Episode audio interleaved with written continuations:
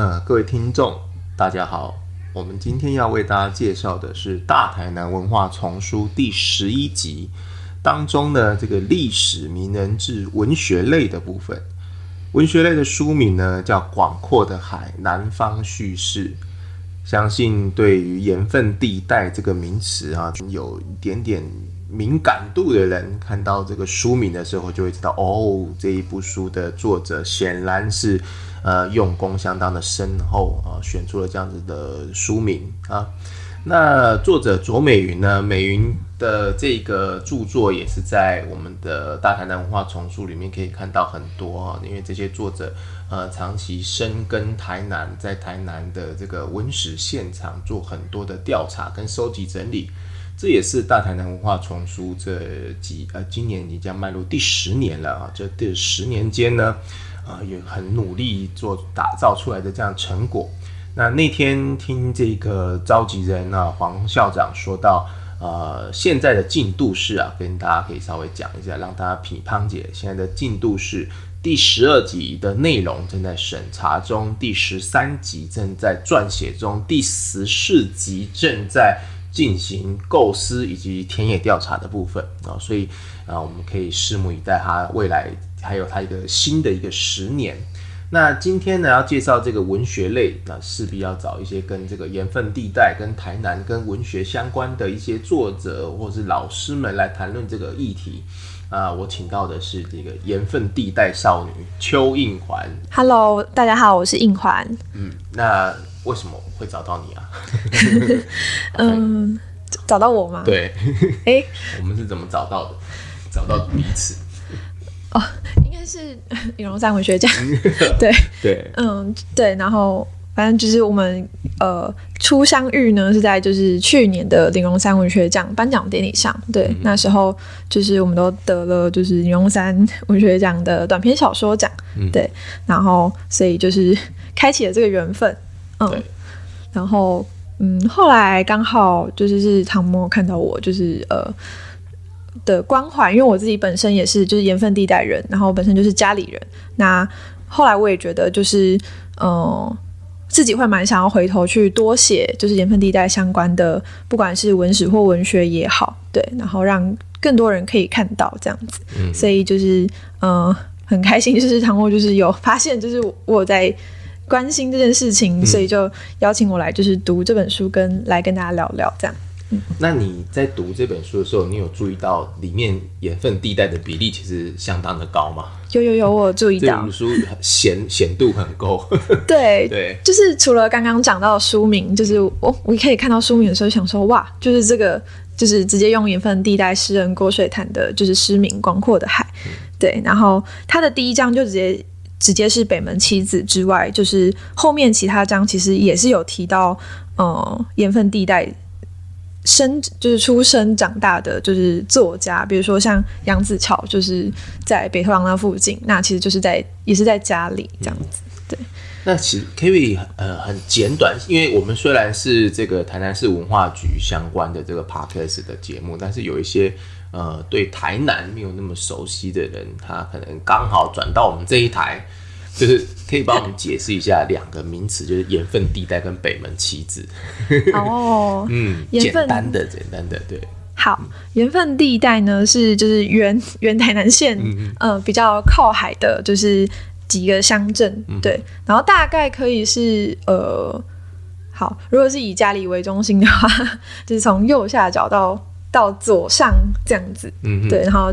就是家里，然后它的右下是就是西港，然后往左左下七股，然后接下来是往上是将军，然后再往上一点是学甲，然后最远，然后也没有跟家里直接相邻的，就是直接靠海是北门，然后是最北的。对，然后这个地带因为就是比较靠海，然后它的土地就是盐分真的很高，那也会有很多像大家知道的像盐田啊、七股盐田、北门盐田，然后它种植的就是盐地的作物，因为这个特殊的就是环境跟气候还有生长条件，所以让这边也产生了不太一样的就是风土民情，所以之前在日治时期就把这里称为盐分地带，那盐分地带也因此就是有不太一样的就是文学风格。嗯，所以如果我们用中部人的话来讲，叫做嗨耍呀。啊，差差不多，差不多。还可以说完。对而且我这几年一直跑台南填调，因为呃也要写相关的东西呢，然后就发现说，哎、这盐分地带其实就是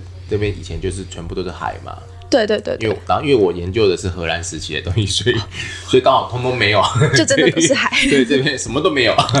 对，很有趣的一个一个那个这个地理环境，然后打造出不一样的人文风景，对不嗯对？那北门七子它也是这样子的背景所诞生出来的作家群，对，就是日治时期盐分地带，就是后来就是产生了呃比较显著嘛，就是写作比较让大家就是看看得到的，就是作家们，然后他们也一起团结，觉得应该要让盐分地带文学让大家看到。对，然后后来呢，他们就被称为北门七子。嗯，对哦，我要念吗？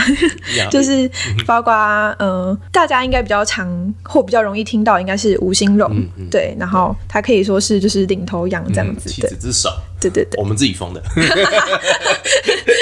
不好意思，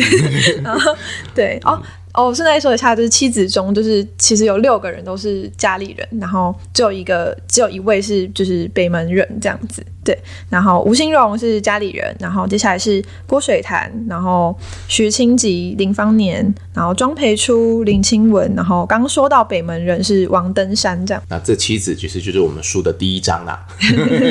对，对，所以你们想要了解，我说我我要为什么我要请那个应环来讲，就是这两个名词解释，就是说有些人可能在听的过程当中，哦，听了就过了，然后要找资料，哎呀，到底要怎么开始研究呢？很简单，买这本书，前面第一章就告诉你什么什么叫盐分地带，什么是北门七子。啊、我自己其实一直以来也都是呃有听过这些作家，或是有看过这些作家的作品，但是从来没有就是这样子。呃，用一个地区，然后有系统性的来了解，说为什么这些人当时会这样子聚在一起，然后呃，就算没有真的是这种交往很深，但是他们在写作的过程当中，你可以知道他们的呼应、他们的宣告、他们的这种地方的意识就就的的的那种建立，其实跟呃其他地方的文学，我们对文学集团的想象其实不太一样，就是。文文坛一直有个问题，就是文坛在哪里？就是究竟有没有文坛这件事情？它有入场券吗？它有门票吗？它有集团吗？它有小圈圈吗？说起来好像有，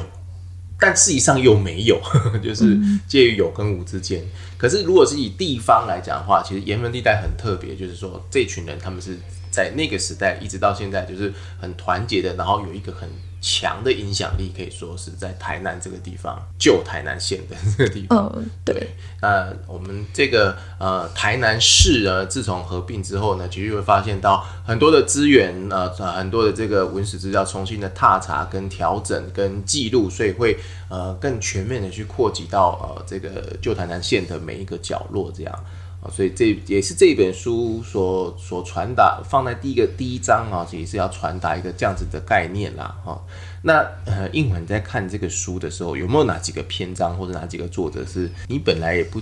也不知道，或者也差点忘记有这件事情，然后看了之后，哎、它忽然勾起你的一些想法，这样子。我觉得像是诶第一章的话，因为如果就是以盐分地带对我来说是连接最深，然后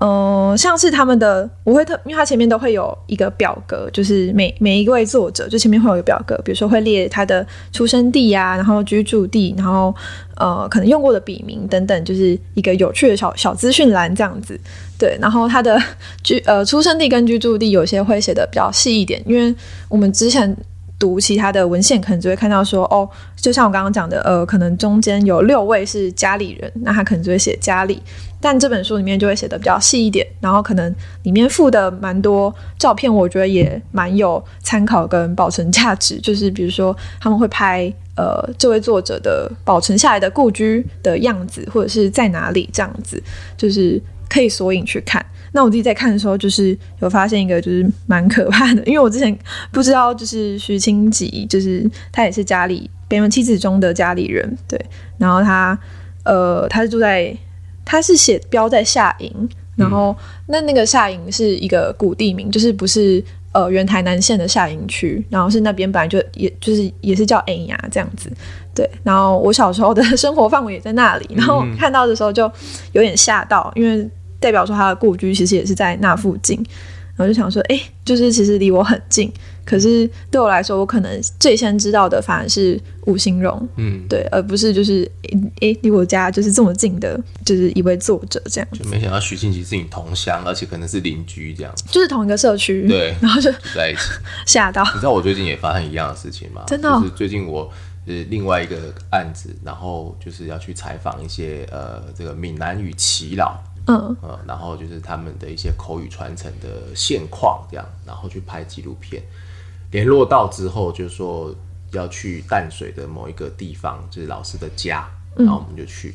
去了之后，我就我就开车开到时候，我就跟那个开车的导演说啊，这条路就我上小学每天经过的路啊。哦，我我我家以前住淡水住了五六年，然后我就我的社区就是老师隔壁隔壁的社区，哦，老师住的社区大楼，然后我们是隔壁隔壁社区大楼，嗯，对，然后小学就在旁边这样，然后那个那个老师现在讲他的名字可能大家不认识，那个老师叫陈宝贵啦，嗯。嗯，单波鬼可能大家不认识，可是如果大家讲替塞有玲珑的时候，大家就认识。哦，替塞有玲珑他们其实是。模仿一个叫做金滚有玲珑的一个说唱团体，嗯，就是一个负责讲故事、唱歌，然后一个在旁边一边讲故事配演角色，然后还会弹电吉他。最早的这个金滚有玲珑就是长那个样子，然后是他们许孝顺看了之后觉得，哎，这个很有趣，他们就模仿下来做成替塞有玲珑。哦，对，然后单波鬼就是金滚有玲珑的两人大长之间的唯一一个幸存的。的祈老这样，然后去采访他，访了之后就发现啊，小时候真的是很笨很蠢，要是早一点注意到的话，就可以去跟老师学学艺、拜师学艺之类的。嗯嗯，像你也，要是你早点知道你的邻居，一个社区邻居是徐清吉，在研究上、在阅读上的那种感触，我觉得一定是不一样的。对哦，说到这个，还有另另一位，就是就是杨子乔，就是也是就是呃。因为我家在社区，就是离北投洋也很近，然后杨子乔其实就是北投洋那边的人，嗯，对。那他自己有说，就是他有，呃，他知道他自己是西拉雅族人，好像是高中的时候，这本书里面有也有讲到，就是他高中的时候发现，哎，他自己其实是有西拉雅族血统的，然后他自己也蛮引以为傲，然后所以也更加就是。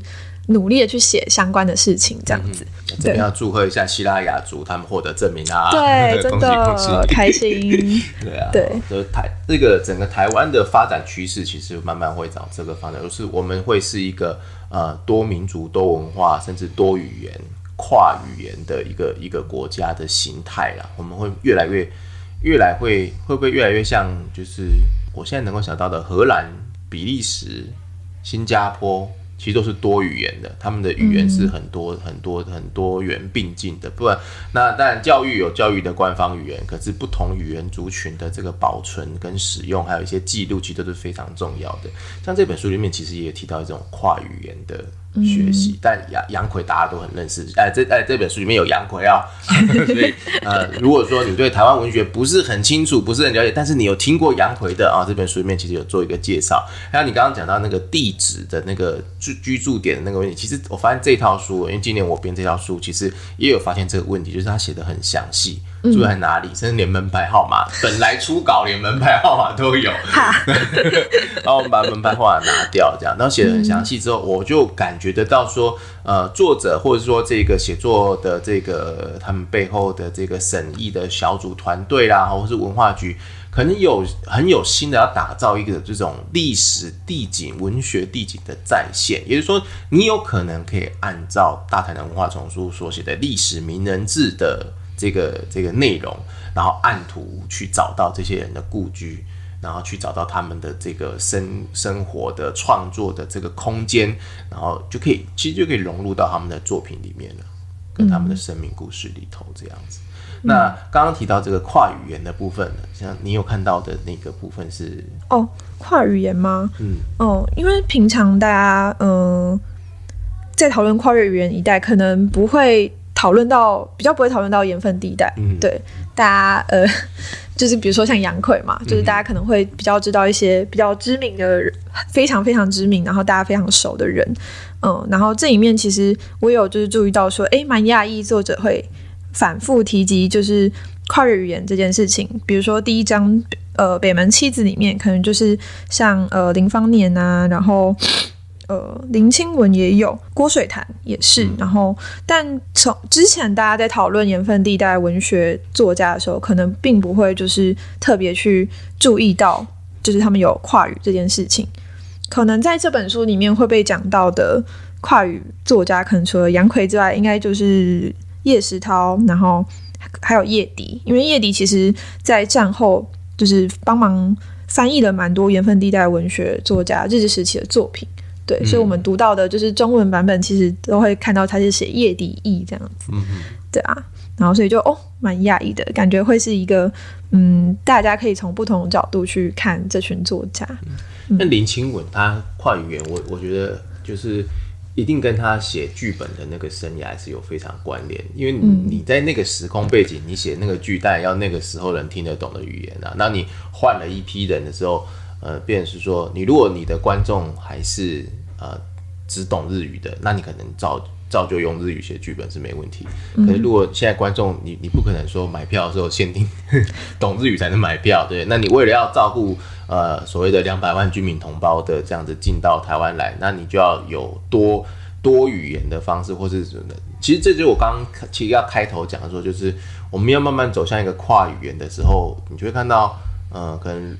戏剧啊，或是路标啊，从以前的中英双文啊，然后广播从这个国语啊，然后英语，现在台语、客语，以后还有原住民语。捷运上面已经现在听得到日语了。嗯，对，有几站，因为以前日本观光客比较多的时候啊，都会有日语，所以它就会变成说，呃，因为文学如果是呃，像你刚刚提到的翻译啊，但我整本整本的翻译，然后不同的。呃，使使用不同语言的人去买不同版本的，就可以解决掉这个问题。可是当文学要开始进入到应用层面，要进入到戏剧层面，要跟很多受众的时候，他就会必须遇到跨语的东西。所以后来林继文他，哦，他花很多时间学习中文写作。嗯，对对对。哎，你小时候是都在盐分地带到处跑？哦，可以这么说，就是回头看的时候发现蛮刚好的，就是呃，幼稚园、国小、国中刚好都在就是盐分地带三个不同的乡镇，就是念书，我也不知道为什么会变这样。然后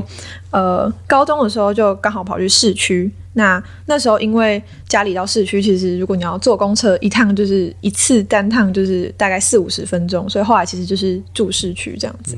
对啊，那刚好也有这个机会，就是在。市区打滚三年，那也刚好就是可以比较熟悉跟去走访跟市区台南市区，也就是府城的文学作家有关的地景或者是故事这样子。你你意外聊到就是大台南升格之后的交通路网的问题，交通路网非常重要。最近有看到就是也很积极的在这个面向上去做讨论哦，就是因为其实我们知道，呃，我。我以前去新营的时候，你如果地图不打开看，然后就啊去台南喽，然后到台南，然后哎要去新营喽，往北走，然后就会发现早知道我去嘉义。对，我如果要去新营，我如果要去盐分地带，我可能到嘉义可能还快一点，就搭高铁的话。对对，冷冷冷知识，嘉义 就是我要回到我回来嘉里的话，其实搭到高铁台南站跟搭到高铁嘉义站其实距离是一样的，就是那。对，反正就是每次就是看我有没有回市区这样子，对，就是一个刚好的一个点。嗯，所以呃，你到那你到了市区之后，你所接触到的资讯啊，或是文学作品，或者是看到的城里人的生活，感觉好像从乡下来的，对，城里人的生活给你带给你的冲击跟感受，好像又是不一样的嘛，对不对？对，嗯 我可以偷讲一个笑话嘛，就是就是，嗯，因为后来就是同学一定会有，就是原本就住在台南市区的。对，然后也是一个很爱好文史的朋友，然后他每次就是如果我要从家里就是到市区找他，他就说：“哦，你什么你要搭哪一班车从就是超得就是回来市区啊，回来府城这样子。”然后他就好随便这样。对，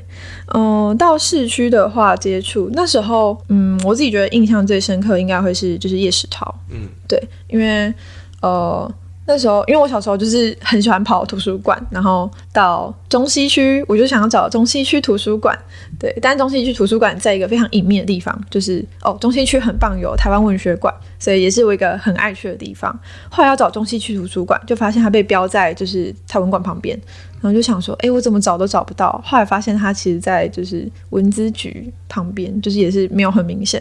对，但呃。找到图书馆之后，旁边其实紧邻的就是叶石涛文学馆。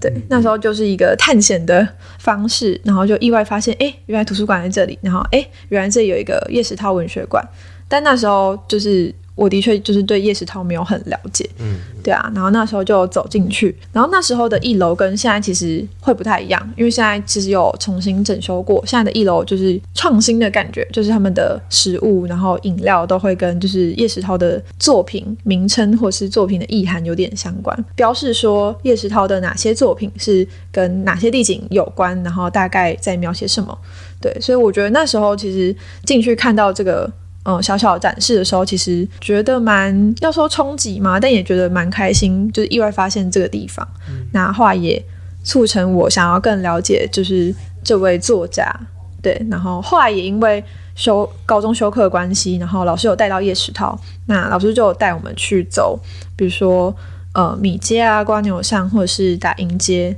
然后还有就是普济宫。对，然后就是真的去实际走访，呃。文学作家生活过跟描写过的地方，嗯，对，你你去探险的那个那个位置，就是我也我也我也有去探险，但是我们探险是完全是不同方向，就是你你在那个那个周边这样绕，然后就发现哎，原来在这边，啊，原来在那边，然后我是在一样是在文学馆附近，然后旁边你知道那个土地银行对面有个转角进去有一间重庆市，嗯嗯，对，然后我去了重庆市之后才发现啊。原来贡嘎老人他就是重庆市的的的这个创立者开山住持，然后他后面有个贡嘎老人的纪念馆纪念堂，然后说哦。原来就在这边，然后那个贡嘎寺在在在那个往海边的那个方向嘛，在另外一边有一个很大间的藏传的寺院，就是那个位置那个点其实是台湾藏传佛教的非常非常重要的发祥地之一，就是台湾之所以会。我们会之所以会知道一些藏传佛教相关的东西，就是除了达赖喇嘛常之前有来过台湾，呃的之外啊，一些法王啊，仁波切会来台湾之外，就是台南的贡嘎老人的这个贡献，其实也是居功厥伟这样，所以。呃，因为我们这台大台南文化丛书有一个这个宗教类的历史名人志，但是还没有，目前还没有收录到这边。然后那个登录的名单，其实每一年都会有新的审核，所以我现在是在偷偷跟文化局敲完许愿。对，我现在在许愿敲完，这样就可以写到这个面相。对，那所以你在台南市，呃，你虽然是个台南人啊，但是因为你是盐分地带，所以你在台南市说展开的这种。呃，探险的这样的历程，其实跟呃前阵子我们有看，我去台南有看到那个用那个徐炳定的小风神，小风神藏宝图是过几年，就是我到大学那时候，其实我人已经在北部了，对，然后那时候看到的时候就觉得哇，就是很有趣，就是我没有想过说可以把里面的地点挑出来，就是让大家真的去走，对，因为我可能读的时候就大概知道哦，五原在这里，然后什么庙、什么宫在哪里。对，然后那时候其实是我朋友，就是先在市区，他们真的有去走，对，然后就说哦，其实真的要就是走蛮久的，对，然后我就是只能先默默的线上解谜这样子，然后到后来就是有机会回去再自己，因为那个哦那个游戏其实现在在网络上都还可以找到，所以大家如果有兴趣去走访，跟着这个小风神走访的话，其实也可以在呃 Google 一下，然后还是可以玩，对，然后我觉得。嗯，实际走访起来的确就是感觉不太一样。嗯嗯，高中的时候，呃，基石城剧团就是有到延延平郡王祠，就是他们那时候的剧名叫做《府城仙怪志》，就是也是以呃小风神来做改编。对，然后因为看了他们的剧，就是真的很精彩，所以就是让我回头就是去翻了徐炳丁的呃小风神，然后读起来是真的蛮有趣的，因为他的整个写的那个会靠。对，可能会有一点就是台语的会靠，然后还有一些很戏谑、很顽皮，然后里面的神就是跟人一样，就是有七情六欲，而且可能会在比 《封神演义》还要更俏皮，有时候有点小小的荒唐这样子。那今天很谢谢请到盐分地带的少女啊邱英环来帮我们做一个呃盐分地带呃北门妻子的一些简单的介绍，以及以他一个超得狼 走入府城之后。呃，所展开的另外一个这个文学的视野啊，就开拓了这个呃新对文学对文坛到底文坛是什么样子一种新的想象啊。今天很谢谢呃华应华，谢谢，也也很谢谢汤姆，就是对，谢谢大家的收听，是台南市政府文化局大台南文化丛书第十一集历史名人志文学类的广阔的海南方叙事，呃，谢谢大家的收听，谢谢。